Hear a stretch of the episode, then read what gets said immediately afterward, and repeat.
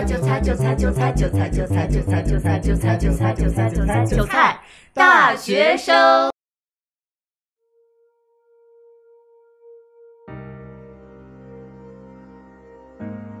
几十天的时间里，我每天早读都是站着的，对吧？我这辈子只学了半年化学，我可是学了三四年。就是，呃，老师跟你说，你这个科目进步空间真的很大，然后你就觉得啊，我要提升一下这个科目。其实进步空间真的很大，说明你这科真是一窍不通啊。咱们就是认清自己的现实。没有人能诉说。欢迎收听《韭韭菜菜大学生》。这是一档由三个大学生制作的成长陪伴类闲聊播客。希望这档播客可以让我们和电波另一边的你共同成长。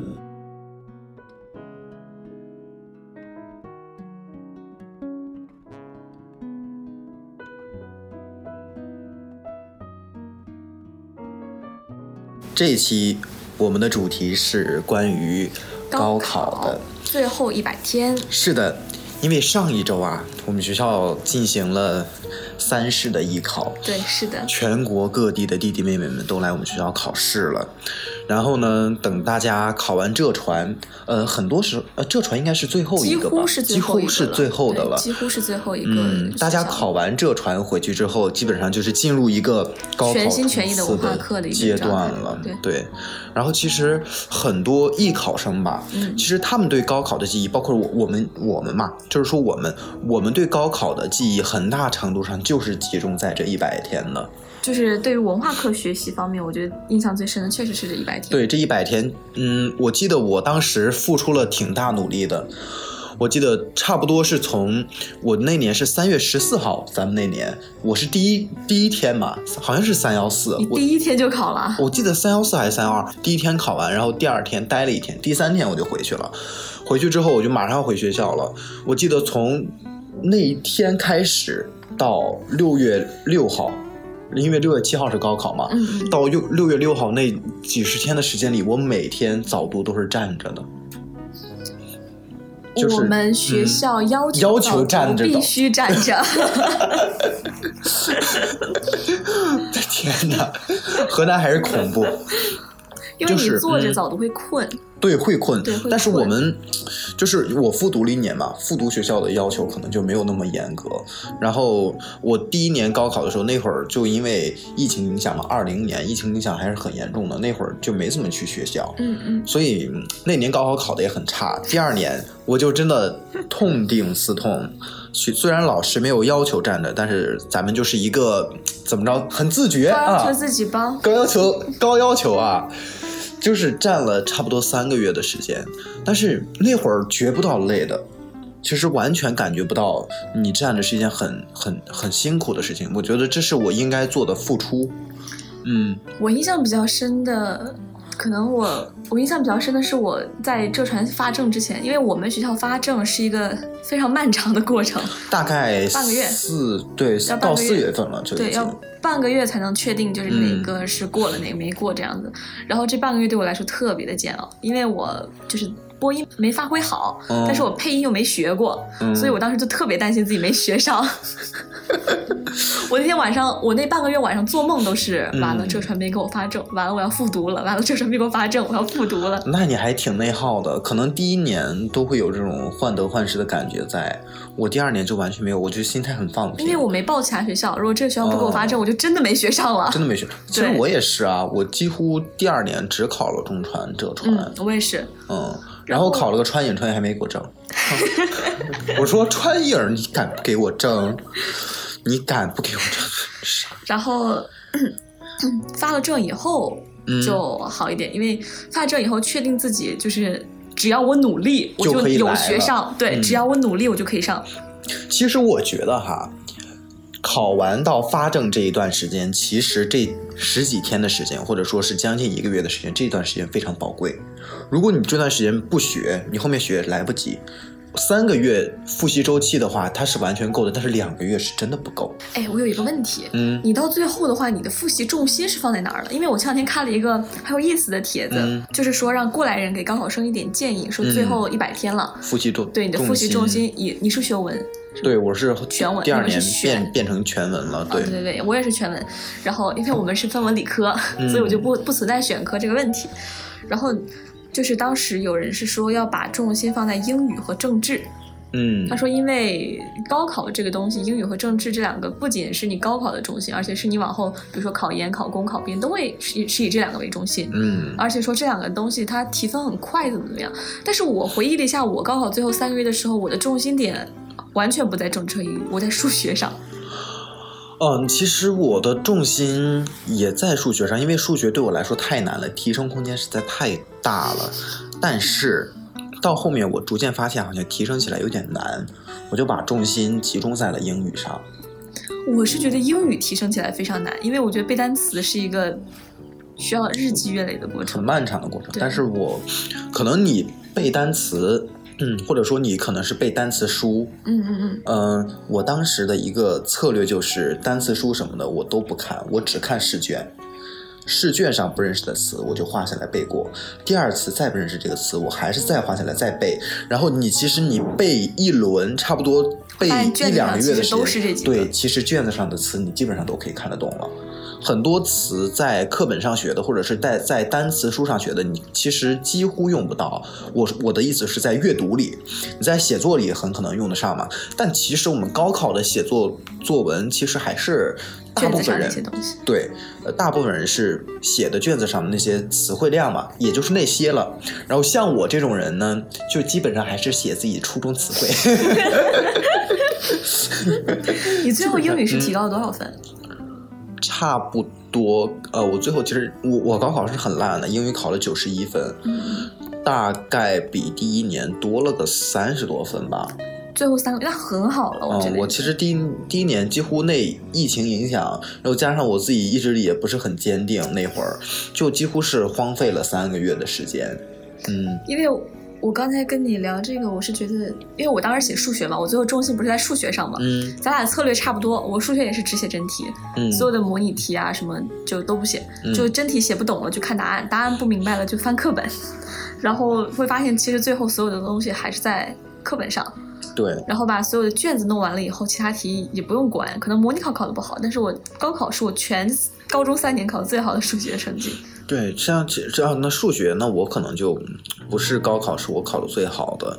其实我会发现，就是这一百天对于艺考生来说，会有一个阶会有三个阶段。嗯，第一个阶段，你会觉得你复自己的复习速度非常之快，然后你从呃这个一个较低的成绩会突然拔到一个高，中等对，会突然拔高，然后你在中间差不多中间两个月的时间，会僵持很久。你会波动，嗯，你会这次考得好，那次突然就感觉跌到了一个你感觉我这这几个月的努力都白费了那对对对对对，种感觉。是的，是的。然后你当你度过这种这个阶段之后，你就到三模的时候，你会发现会有一种拨云见日的感觉。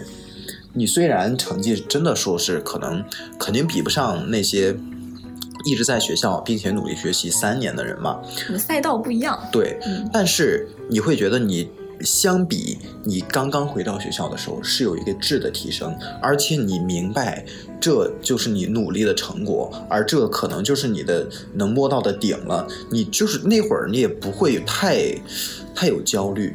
起码对于我来说，因为这三个月我其实是呃扎扎实实的努力过，嗯嗯，然后到最后，嗯，我最后三模嘛是五百分左右，其实我最后高考成绩也是五百分左右。嗯，然后我我觉得自己那会儿已经满意了，对自己这个成绩已经满意了而，且稍微松懈一点。就是没有松懈，嗯，就是你不会患得患失了，你不会去因为这个成绩而担心了。你在之前那个成绩波动，而且你又觉得自己努力使不出来劲儿的时候，一拳打在棉花上的那个阶段，你是非常迷茫的。但是你等到过了这个阶段阶段，就是三模，嗯三模就是一个分界线。嗯，你过了三模，等等那个三模考出来或者那个成绩出来之后，你会觉得自己心中的某个结被解开了，就是有有一种拨云见日的感觉。虽然我成绩就是没有多好，但是我接受了，也满意了。嗯嗯这可能是我第二年复读这一年最后那三个月，嗯，到最后最后的时候，我的一个心态。所以我去高考的时候，其实我的心态是很稳的，我一点都不紧张。我即使就是会有那种情绪，你知道，情绪其实它是很难控制的。对，对，那个情绪来了，高考你第二年了，压力必然会在，嗯。但是你心态其实是平稳的。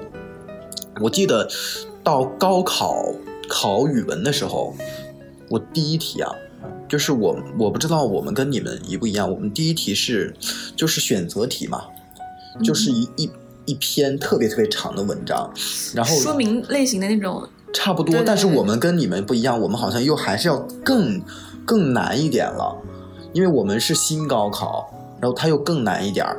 然后我记得那篇文章我用了三十分钟，嗯我做的非常非常久，因为感觉自己整个手心在冒汗。嗯嗯第一场其实还是有点紧张情绪是在，那是情绪驱动的，但是你的心态，你等做完第一题之后，你后面就会发现你做的其实很顺。我第一年，我记得我第一年语文考的特别特别烂，可能是我有生以来语文考的最烂的一次，考了八十二分，八十二，一百五十分的满分，我考了八十二分啊！就第二年，嗯，其实算是一个到一个正常的分数嘛。第二年我考了一百零五分这样子，嗯嗯嗯，嗯，然后你在高考的时候，你的心态是什么样的？你觉得？对我刚想说，其实咱俩的心态差距挺大的，嗯因为我是因为艺考嘛，我说是没有报很多学校，我就报了。算是报了三个学校吧，因为还有个中戏，但中戏就我肯我知道我肯定考不上，嗯所以就抱着玩儿。嗯然后说是没有报很多学校，但其实影响了我的高考复习进程很多。因为一模、二模的时候，嗯一模的时候我在统考，二模的时候我在集训，嗯，然后二模结束了是校考，嗯然后校考完了以后回去就没复习两天就三模了。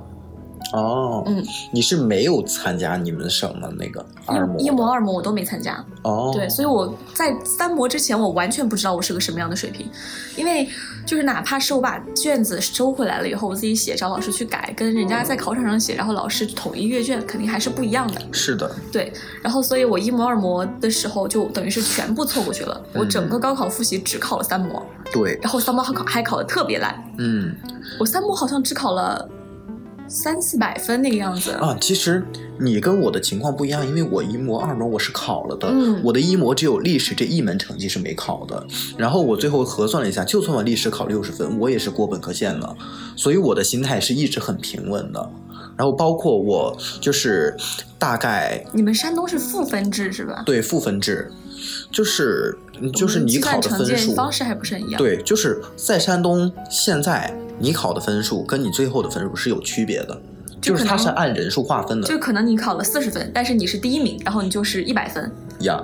哦，这样子就是这样的。其实这样让我看来是好一点会。更好一点儿。对对对对，因为你你每个人每一年每个考官他出题的难度和侧重是不一样的嘛，嗯对吧？那说不定你某一年你就是整体全山东人都复习偏了，那考官来了一个不知道谁出了一个那题，对吧？但是按人数排，按比例排，那这个其实就是其实浮动不会特别大。对更合理了。嗯然后我记得一模的时候，我的成绩就是完全可以过本科线，所以我其实就没怎么担心过。嗯，我记得在复习的时，呃，刚复读的那一个月的时间，真的非常之努力。然后差不多我上了两个月的学，在学校里待了两个月。就是这这一节回顾在年前了哈，在学校待了两个月之后，我觉得，嗯，那我可能要出来上小课了。嗯嗯，但是我小课只有周六上，剩下的时间我就玩儿。就是等于复读那一年，我真正学习的时候，就是九月份到十月下旬，然后三月份到六月，一百天。对，中间那那段时间我一直在玩儿，就是一直在玩儿和周六上三个小时专业课。因为我是一个就是，纵观我的学习历程啊，嗯我是一个伪努力的人。就是嗯。我不是那种就是你自己很多时候你没有真正的努力到。不是，就是嗯。我是看起来很努力，哦但其实我在休息的那种人。啊，明白，就是包括我们现在期末复习的时候也是，就可能大家咱们不是到时候就是期末复习会一起在图书馆里坐一排嘛，嗯，可能吴梦雨在那边奋笔疾书，我在这里摸摸手机，看看小说，就是我刷刷微博，嗯，都是我能做出来的事情是这样的。但是我也会在那儿一坐坐一天，所以我效率很低。对，我为什么会采取那种方式？是因为我发现我其实我也是这种人，对，我不想骗自己，那我干脆玩儿吧。但是我如果就是完全。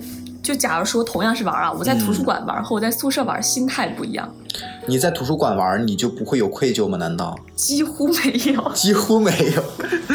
我在宿舍玩会觉得很焦虑，我觉得我虚度了光阴，嗯觉得很愧疚。我觉得我怎么能在复习大好时候在宿舍里面玩那你高考的时候是这种这种复习状态吗？在我集训的时候，嗯就是我集训时间很短嘛，我可能一共我专业课一共就学了不到半年，五个月嗯左右。嗯，然后就是七月份暑假集训的时候，我是非常认真，因为那会儿刚刚开始学专业，嗯然后把那个底子打好。嗯，然后到了后面就是校考集训的时候，只集训了一周吧，可能是嗯记不清了，可能有这么长时间。然后我那会儿就是我来杭州之前，嗯我来杭州之前，我说我要带着我的卷子，嗯带着我的语文课本，嗯，我要每天早上上早读，还要背一点儿古诗是吗？我要就是练专业之余，我要嗓子累了，我就写数学卷子。后来发现一点儿用没有，一点儿用都没有，大家不要这样。就是你做什么事情的时候就只做这一件事情就好。别骗自己，咱们都是成年人，别自己别整些这个，别整些 立根楞骗自己。后来我发现我带的那两套卷，带那本古诗词，其实就是给我的箱子增加点重量怎么。带回来怎么带回去。是的，一点儿没看看到一对。，真的就是这样。然后我发现，其实我是因为我有一年的经验了，嗯，我第一年其实几乎没什么效率，但是看上去挺努力的。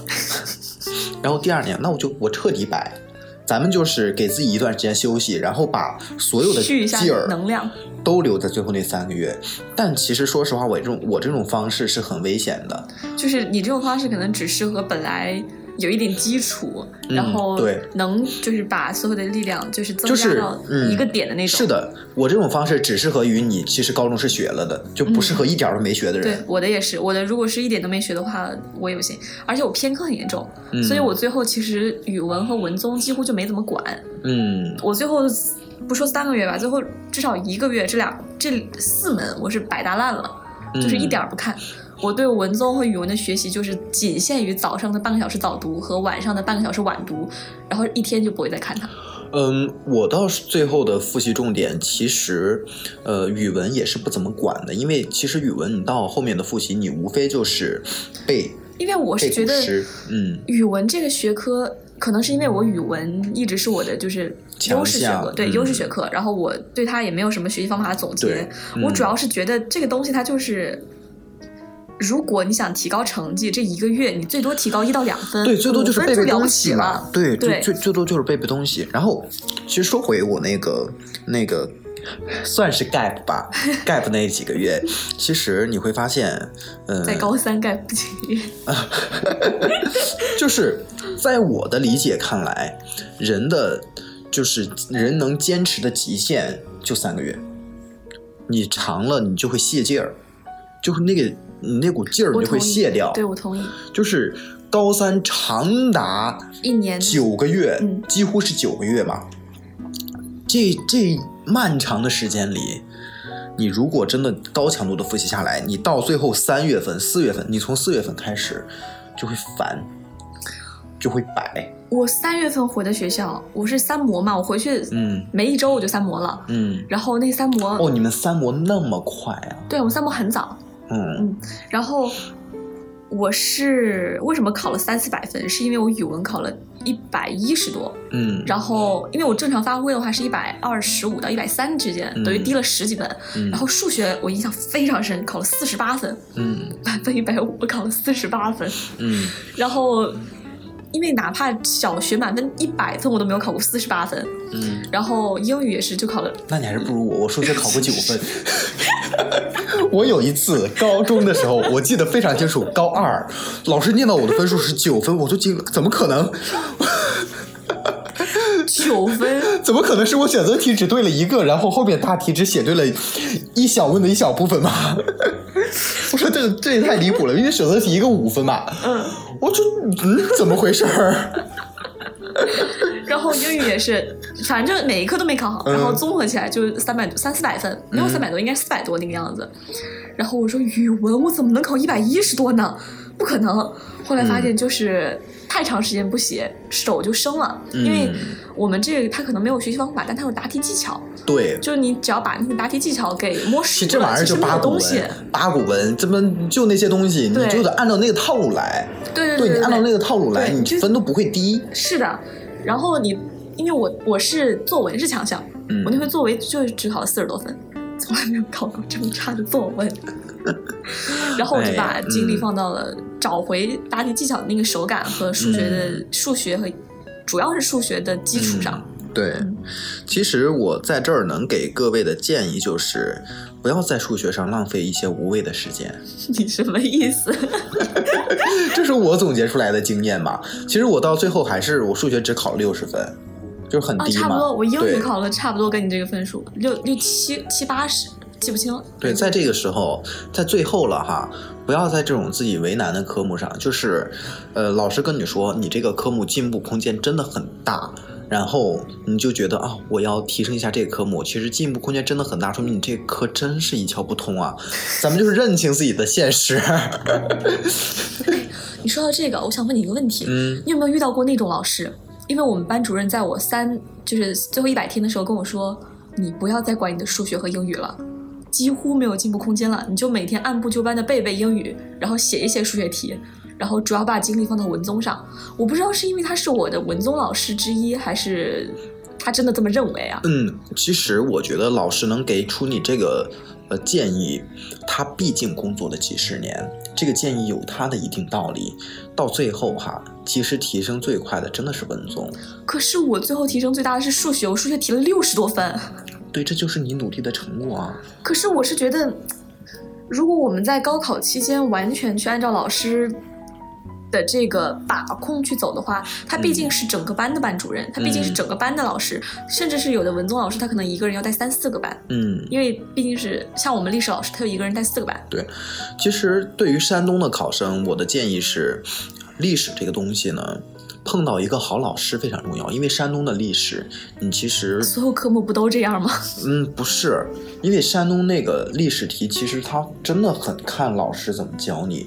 山东的历史题非常之难，就是自从它就是变成新高考之后，它的历史题之前我不太清楚，但是我感觉到这个新高考之后，它的历史题陡升是吗？陡升会非常之怪，然后我们今年也是，我们啊不是我们今年，我们那年也是。对，会非常之怪，然后你就会发现，它其实考的东西跟课本上嗯教的东西看似没什么关系，实则它的内部它的底层逻辑是要联系到一起的。对对对但是呢，老师能不能给你讲出来，这就很重要了。就是我非常尊敬，就是也非常佩服我那个复读那一年的班主任，他是我们呃我们原来的。学校的某一个班的班主任嘛，然后其实我们我复读那个学校就是我原来高中的一个你要花钱上的那个、嗯那个部分嘛，然后这个老师呢，他我觉得他讲的非常好，嗯然后他教给我的东西，让我能够在那种呃那个那个迷茫阶段，那个上下起伏阶段，让我坚定我那个历史一定会考得好。嗯，就是有信心。吸引力法则嗯这个事情，真的不是玄学，它真的是有科学依据的，而且这是真的。嗯这不是幸存者偏差，你真的会，如果你觉得这个事情，你你就没有想过它会坏，那它到最后一定是好的。就是我在历史整个高三复读那一年学历史的那个这整个历程里，我就没想过我历史最后会考不好。嗯就是我一直是自信的，嗯即使我中间有一段时间历史只考六十多分，但是我最后历史考了九十一，那应该就是排名很靠前。对，排名很靠前了，历史考了九十一分。然后，因为你基基本上你考的这个分数，你选择题是不能错的，嗯，对对吧？然后，其实这种吸引力法则是影响了我。我到现在觉得，我复盘，嗯，我觉得可能是吸引力法则，让我在考场上能够精准、不犹豫的去判断题。确实就是高考这个东西，它可能我你肯定每个人都有经历过吧？就是嗯本来这个答案选 B，然后我选了 B，一改改成了 C。对，一改就改错，一改必错。就是在这儿，我们不是什么高考学家，我们也不研究高考，我们只是作为一个过来人，而我是作为一个失败过一次的过来人，能够给大家提供的经验其实更为直接，就是不要相信自己会错，不要相信自己会输。就其实最后一百天的时候，大家就是一方面是努力，另一方面就是心态。对，其实老师说的是对的，心态。为什么很多很多人最后心态崩了呢？是因为他们很大程度上不能完全适应那九个月的复习，他们可能就是像我一样，他们最后劲儿泄了。别说九个月，我最后三个月都没坚持下来，我可能只完整的复习了两个半月。嗯，最后一百天，我可能有半个月。最后那半个月的时候，我是就像是一根弹簧，嗯，然后一直被拉，一直被拉，一直被拉，一直被拉，然后敞开了，它就没有那个弹力了。对，嗯，其实我觉最后半个月回家了，因为我在学校里面有生理性的不太舒服，就是嗯我可能下了晚自习以后，我就打电话给我，我们是电话亭嘛，住宿制学校，嗯我就打电话给我妈妈，然后就哭，哭到缺氧，要去医务室吸氧，然后喘不上来气。我在医务室，我们班主任坐在我旁边看我边吸氧边骂我们语文老师，然后，然后呃晚上的时候恶心，吃不下饭，嗯。然后头晕发烧，我连续发了有一半个周的高烧，在高考前的嗯，倒数第二周的时候，那确实你生理反应真的非常严重了。因为我跟我语文老师，我们两个人磁场不太合，嗯，就是他的教育理念和我的学习理念相违背，对，然后他会，因为我语文本来我语文就是靠底子好，嗯，就是底子好，然后上层建筑非常的摇晃，我几乎没有上层建筑，嗯，对，然后其实像你说的他这样子，嗯，跟我，产生了违背以后，我们两个其实我越跟他学，我反倒是越不知道该怎么答。对，很多人其实就是你不喜欢这个老师，很可能就导致你这个学科学对不好。所以我就说，就是刚才你说历史这个学科很吃老师，我说每个学科不都这样吗？嗯，因为，语文，我语文的基础是我初中的时候打好的，然后那会儿就是跟嗯老师就是关系特别好，然后那个嗯老师教的也好。上了高中以后，就可能是因为跟这个老师磁场不合的关系，越学越不知道该怎么写。嗯，我发现是的，就是当我是在初中的时候，我碰到的每一位老师，几乎每一位。因为我现在回想起来，有一位老师他其实不是那么负责，嗯也不是那么优秀，其他的老师他们都是非常优秀且负责的。其实我中考也是有一个小小的逆袭，因为我化学嘛，化学我是我们那儿是初三才开始学，哦，我们也是，对吧？我这辈子只学了半年化学。我可是学了三四年，然后那会儿呢是化学，我只能考十几分的嘛，然后几乎什么都不懂。嗯到初三下学期就是在辅导班嘛，那个辅导班是我们学校体育老师开的。我的化学跟初中化学跟数学几乎都是体育老那个师教的。对，那个老师教的，然后他辅导我，基本上每每天晚上写作业嘛，其实就是写作业的一个辅导班嘛。嗯，然后我就去去问他各种题，然后真的最后考了八十多，嗯，真的是逆小小逆袭。就是靠老师，我觉得还是对如果老师靠得住的话，靠老师是非常有效率的。而且。当我初三的时候，那个老师是一个，嗯，就是中年的一个女老师嘛，就是整个人很利索、很干练那种女老师。然后她讲话都是很犀利的、一针见血那种。然后我觉得她教的非常好。嗯然后她其实对我上课睡觉这种事情也很包容。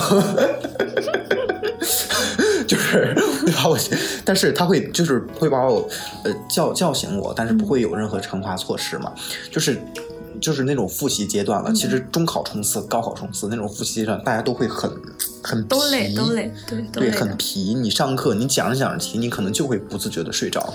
因为你像我高考最后，嗯就像我最后半个月，我最后半个月确实在家就是休息了，放松了。对，就是休息。对，我就放松了对你。就是绷不住了，因为因为什么？我其实也学不动了。嗯，很多时候就是因为你最后为什么绷不住，是因为你前面没学，但是你自责，这个时间其实它的已经开始累积了。就是我是我想想啊，嗯因为太久了，我已经毕业好几年了。两年也没有很久了，一年半了，一年半了也没有两年了。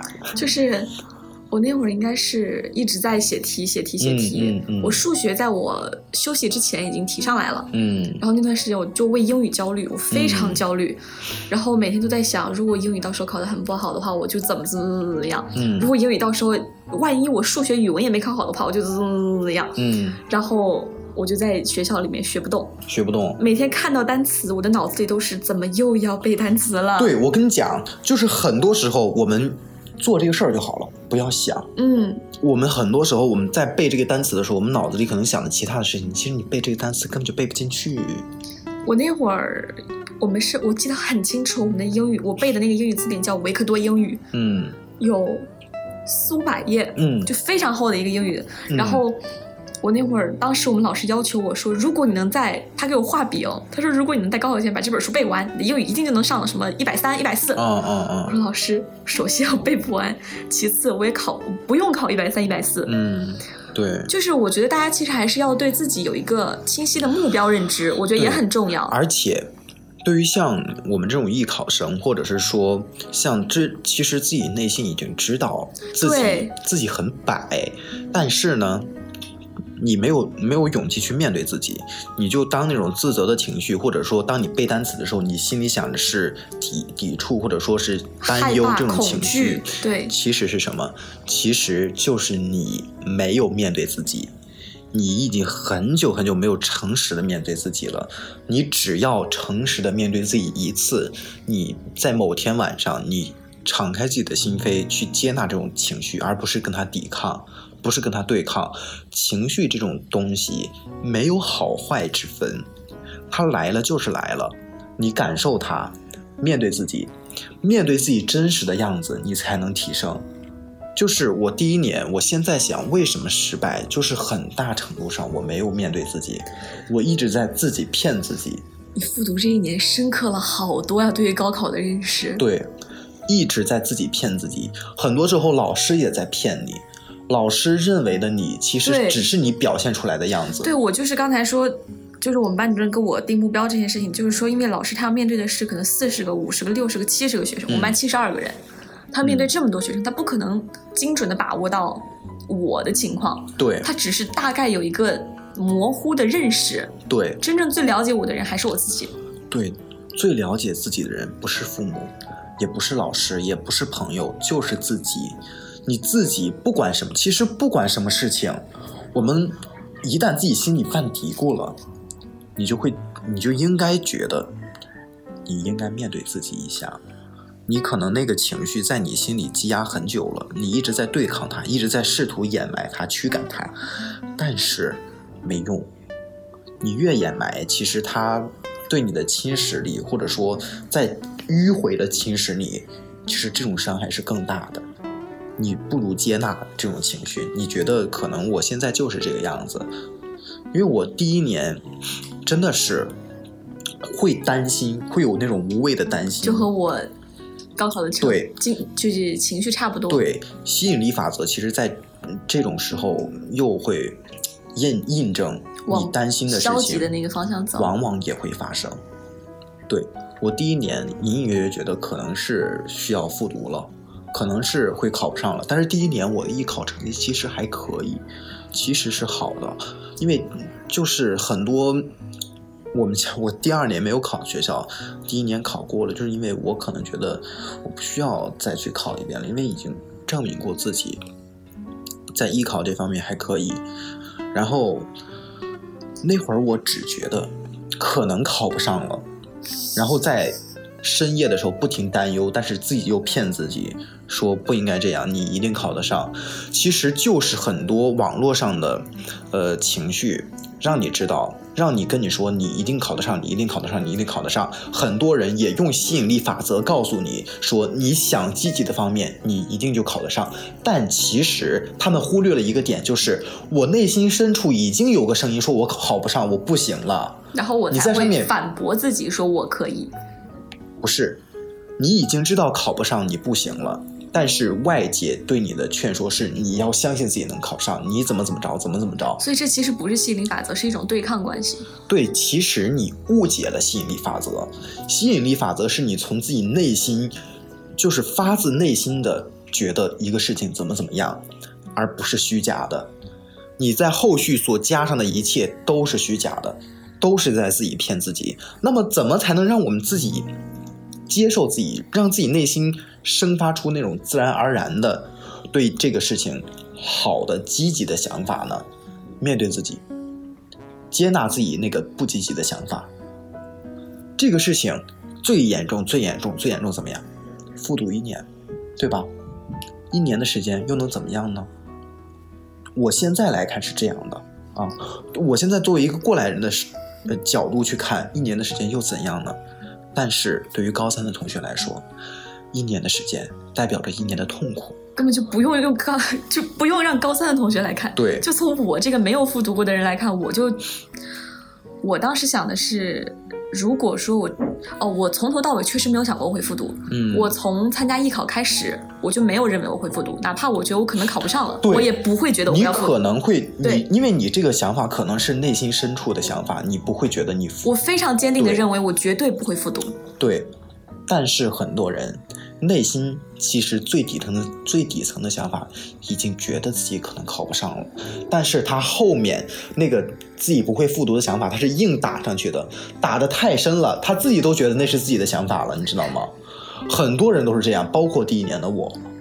但是如果说，因为我是我有这个坚定说我绝对不会复读的想法的一个很重要的原因，是因为我高中过得非常痛苦，我三年都觉得非常非常的压抑。嗯，我觉得如果再来一年的话，我自己就要被摧毁了。对，那这就是到我刚才说的那一年了。为什么那个无那个结果无非就是复读一年嘛？大家把这个痛苦激化、激化、激化的太过太过深刻了，你懂吗？可是我是真的觉得，如果再复读一年的话，我就撑不了这一年了。以我的精神和身体状态，我是没有办法嗯撑过最后就复读这一年的。嗯。哪怕是我最后高考成绩出来了以后考的非常差，嗯我是孤注一掷、背水一战报的这个学校。嗯我因为之后不是有准备复读的那个行为嘛，就是我会去就是学英语啊，然后包括去看学校啊这种东西。我接到录取通知书的后一天晚上，后一天早上八点其实就要去报到了，嗯但是所幸我前一天接到了录取通知，然后就没有去。我那会儿在我准备要去复读的这个过程中，我都一直在告诉自己，我说这一年我只有一个目标，活下去。对，那这个就是你的这种心理的情绪，可能源于你前面那两年确实过得非常的痛苦，或者说你非常痛苦的同时，你周围的声音也在告诉你高中非常的痛苦，老师就会告诉你高中这三年一点都不快乐，痛苦死了，度日如年。我们老师就是这样说的，就是这种周围的环境告诉你的，还有你自己自己经历的，其实它双重叠 buff 起来，会让你觉得这个实在是太痛苦了，就是这是地狱。但是，很多同学其实高中三年过得没那么痛苦，实际上没那么痛苦，但是你周围的声音告诉你很痛苦，让你自己觉得很痛苦，这就是身边的事情对你对你的影响，就像。你最后那个自己身心底深处觉得自己考不上，但是身边人让你想你一定能考上，这个它两者是差不多的，都是外界对你的影响。它影响了什么呢？影响了你对你自己现状的判断。嗯，你会觉得这个是真的，这个是你当当下的现状。其实，真正的复盘一下，面对自己内心一次不用太多，一次就好。你当你接受了这个现状的时候，你会觉得其实很多东西都是豁然开朗吧。嗯，但是在高三那个环境下，真的可以做到接受自己吗？啊，很多人都是不行的，很多人我只能说很多很多人都是不行的，包括第一年的我。我站在我现在说这个事情，其实很大程度上是站着说话不腰疼。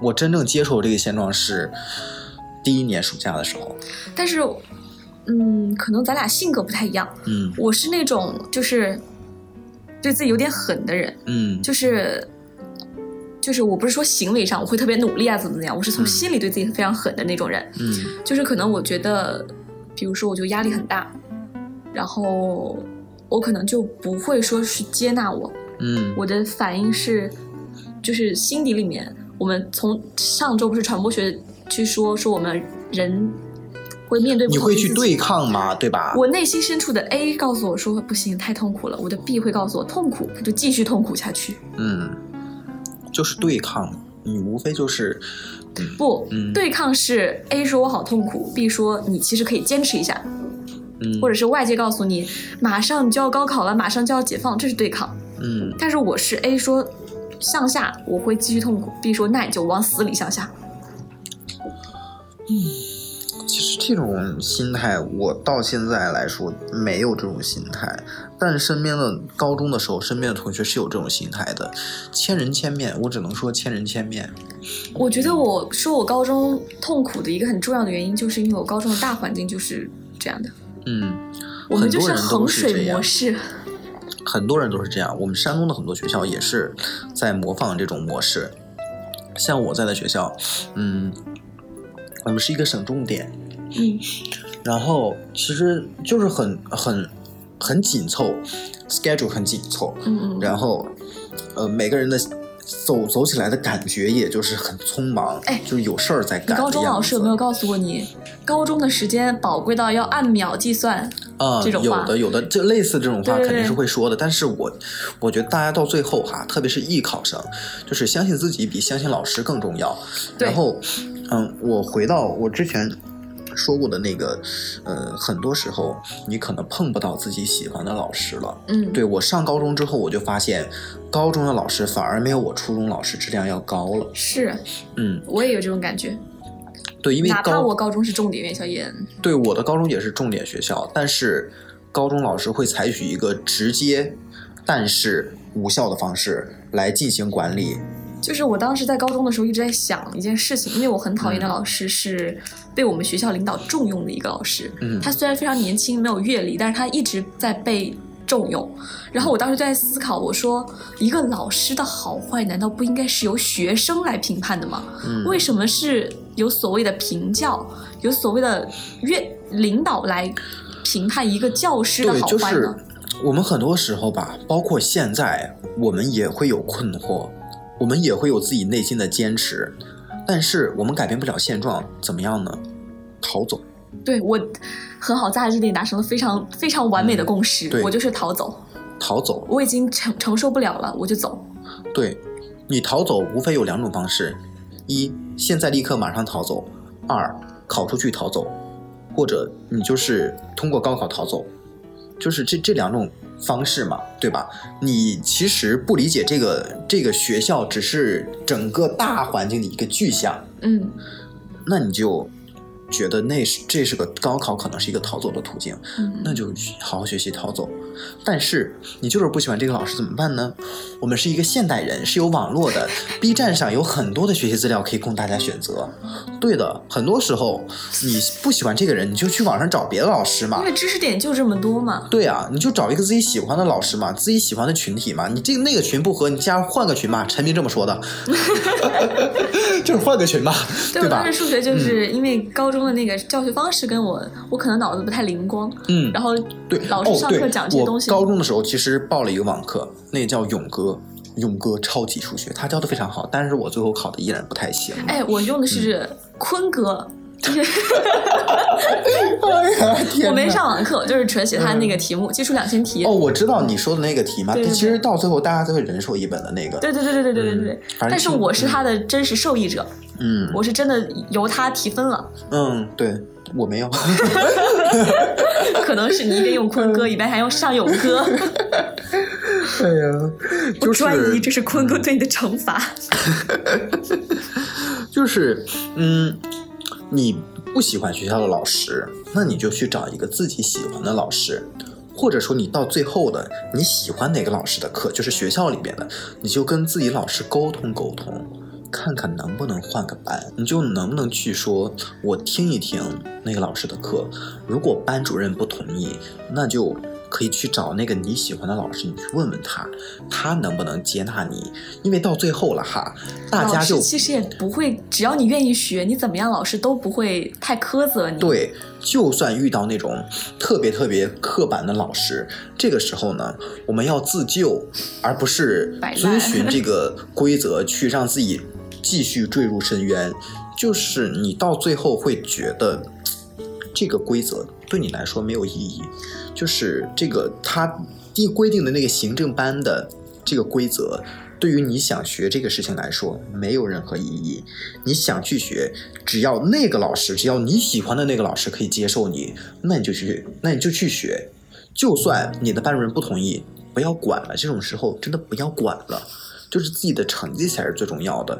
因为班主任只对你负责这三个月，就是这个方法可能听起来有点奔放，有有一 点，但它就是这样的现状。哪怕我就是他是山东的考生，我是河南的考生，我觉嗯得在高考这两个这这个领域里面，除了就是能够跟我们相提并论的，可能就只有江苏。嗯，所以我觉得我们两个的这个想法，既然有共同点，说明它是有一定的对，它是有一定的的作用，而且它是我们目前为止觉得真正有用的，我们实实践了，觉得有用的。就是我当时其实有考虑过，你说这个方法，当时我是真的有考虑过，嗯因为我姐姐在我隔壁班，嗯然后我觉得他们那个语文老师可能还不错，嗯相较于我的语文老师来说，嗯当然我们整个学校的语文教学环境比较，嗯，然后、我其实觉得，相较于这个方法之外，还有一个很重要的点是，大家需要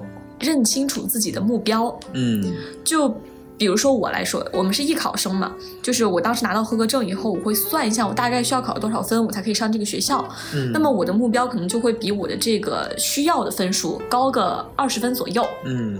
因为我到时候高考可能会发挥的不好，嗯，所以我会定的稍微高二十分左右，只要达到这个二十分才是我的目标，而不是说和那些像文化课学习的同学一样，因为我可能考五百分我就能上一个很好的学校了，嗯。但是他们考五百分只能上河南的二本，嗯所以我们的，而且你不能说我没有付出，我在艺考的时候。我早上四五点钟起来的时候，他们还在睡觉，是的，所以我觉得我们的努力的领域不同，所以定的目标也是不一样的。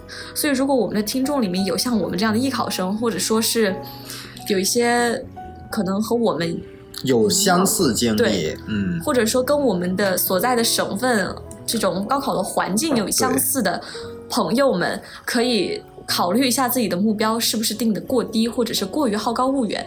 嗯，因为有的时候我们对自己的能力认知确实会有点偏差。是的，因为就像当时我们老师跟我说，他让我把英语背完那个单词以后，让我考到一百四。我说我考到一百四，然后呢，对我有什么作用吗？我不需要这个分数。其实这个时候啊，就是到最后这三个月呀、你自己内心的直觉其实是非常之准的，就是冥冥之中会有一种感觉，你就遵循那个感觉走就好了。很多很多老师可能会做出一个选，就是可能会做出一个很，嗯，就是相对来说没有那么好的决定，他会就是还会再 push 你一下，就是老师都还会再 push 你一下，但是，嗯，这种时候呢，其实没什么用。我们河南的教育方式就是从你入学的第一天开始对你进行高考倒计时，到你高考的最后一天，我们的口号是学到六月五号。啊，就是我复读那一年的班主任，他就对我哈，我觉得他是蛮关心我的，因为我其实，在原来那个学校嘛，我也不怎么学习，好坦诚啊，这么坦诚吗？我也不怎么学习啊，我就跟我就我就每天在混啊，然后到后面其实，嗯，还是在认真学习了之后，呃，老师可能比较理解我，就会觉得就没有让我有那么大的压力，嗯因为他可能看出来了我自己真的是在努力，因为你哎，你是那种会给自己施压的人吗？嗯，我平时不会，但是在那个环境下是会的。就是高考最后这三个月哈，你一定要不断的 push 自己，但是外界 push 你的声音就不要听了。就是要要有一个内驱力，让你自己往前走。对，就是高考最后这三个月是怎么着呢？自己不断不断的给自己打鸡血，不断不断的看这种励志的视频，就是几乎啊，不要不要让那些负面的消息有机会嗯溜进你的耳朵里，就是机会都不要给。嗯，就是在这个时候给自己创造一个完全正向的，几乎完全正向的环境吧。对，因为我们高考一百一百天的时候，当时是开了个班会，嗯，老师给放了一个 B 站的视频。嗯 B 站每年这个时候都会剪一些高考的那种对混剪，对助力视频这种燃向的视频。然后那次我看的就是泪流满面，我说我一定行。嗯然后那个不会又是董董子健的少年派吧？啊不不不不不是不是不是，就是一个混剪。嗯，然后，呃，就是他整个的那个视频看完了以后，我的感觉就是那个视频是大概会让我持续一周的那种很努力的状态。嗯然后一周以后，你就要找下一个刺激，你可以把这个视频再看一遍，或者是有点其他的什么刺激，但是你就要一直一直不断的让自己有动力往前走。是的。其实我们这期节目聊到最后哈，我们真的是想告诉各位：第一，接纳自己，嗯接纳自己内心深处的想法；嗯第二，如果你内心深处的想法就是你一定会考上，这是真实的，这个想法是真实的，那么你在这一段时间里，请让自己处于一个绝对上，也不能说太绝对啊，纯净的环对境。而且是正面的环境。嗯第三，给大家提供的学习方法，就是我们自己的一些小小的经验，就是把事情或者说把精力集中在真题，或者说是集中在一些试卷上的东西。就是说英语吧，我们只能拿我对于我的经验来说，就是拿英语来举例，就是背卷子上的。单词，我是专门弄了一个，就是那种，就是做了一个小闪卡一样的东西。你这个方法我确实是第一次听说，因为我们英语的学习，老师一直是让我背单词书、背单词书、背单词书。嗯，背单词书没用，到那个时候没用了。我的闪卡是怎么做的呢？正面用马克笔写上英文，嗯背面用马克笔写上中文，就是买稍微厚一点的嘛。那你就算没有那种专门的闪卡，那你就买卡纸，卡纸是厚的嘛，你裁嘛，对吧？你裁一裁，裁成一块一块的，大概做了四五百、五六百个那种小闪卡。其实我最后就是背那四六四五百、五六百个词，那就够用了。就考了九十分这个 level 已经够用了。可能是因为咱们的目标就达到你的目标了。对，对我也是，最后数学也是考了一百九十多、一百那个样子。嗯，然后我也是，就是我的方法是基础两千题有选择性的去写，因为我的目标就是一百分，数学的目标就是一百分，我不需要再高的分数了。可能再高的分数的朋友们要写什么八百，就是什么。决胜八百题啊，这种东西要继续写，但是我不需要，所以我就只写了基础两千题，而且在这基础两千题里面，我舍弃了二十分的空间，我有二十分的舍弃空间，所以我就把最后一道大题的最后两问给舍掉了，嗯倒数第二道大题的最后一问给舍掉了。嗯，我就是在复习期间完全不考虑这个板块的复习内容，我就只做基础题，嗯，包括选择填空的最后一题、嗯都不，我就不考虑它，对，因为这不是我可以触碰到的分数。是的，是的，这种策略性的选择对于我们现在这个阶段最后的一百天来说是非常重要的。要么你把你提升空间最大的一门科目专心去学它，嗯然后其他的空间，呃，其他的时间吧，均匀的分布在其他的科目上。对，然后呢，或者说是你把你所有的精力，绝大多数的精力吧，集中在你最喜欢的那个课上，把那个科发挥到极致。对，因为到我们这个我们这个阶段吧，我们这个分数段的人，几乎都是偏科的。啊 是的，是的，是的，是的，对，几乎都是偏科的。你无非就是提你最讨最差的课，但最差的课往往是你最讨厌的课。就这个提升起来，可能有那一种内心的抵触，或者说你换个方式，那我就提升我呃相对来说比较喜欢的科嘛，对吧？就可能这个提起来更心态上更好一点，嗯但是提心态上起来的行动上会稍微困难一点，嗯因为已经到了一定的阶段，它再往上提会困难一些。是的，这个是我们能给各位的建议。最后，其实就想给就想跟各位说，高考出来的那一刻，考完最后一刻出来的那一刻，哈，这个世界不会有任何改变，你的内心深处很可能是平静的。我一点波动都没有，出考场的时候，对我连那种放松的心态都没有。我两年都是，对我一但是嗯，整个暑假连空气都会是甜的。尤其是如果你真的考上了你那个非常心仪的学校，对，然后他把录取通知书寄到你家里面去签收的时候，真的非常激动。希望在六月、七月、八月，那个甜甜的空气在等着你。也希望到九月，我们都能收获一个更好的结果。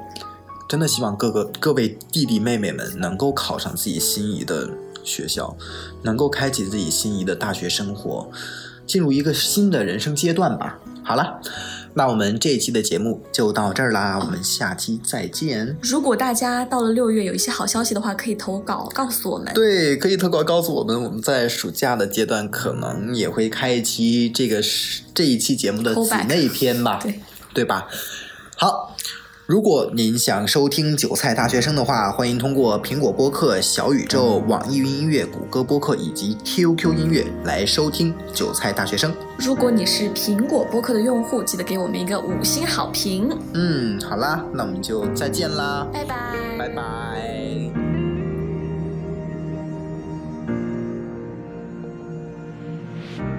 也许世界就这样，我也还在路上，没有人能诉说。也许我只能沉默，眼泪湿润眼眶，可又不敢懦弱。低着头，期待白昼，接受所有的嘲讽。向着风，拥抱彩虹，勇敢的向前走。黎明的那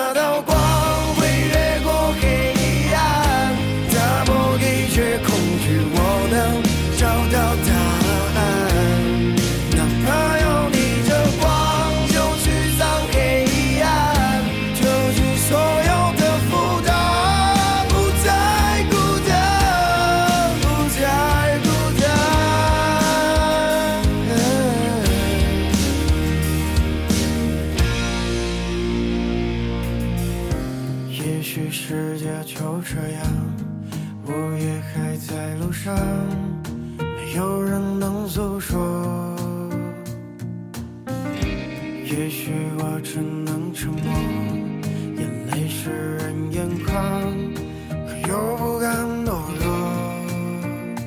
低着头，期待白昼，接受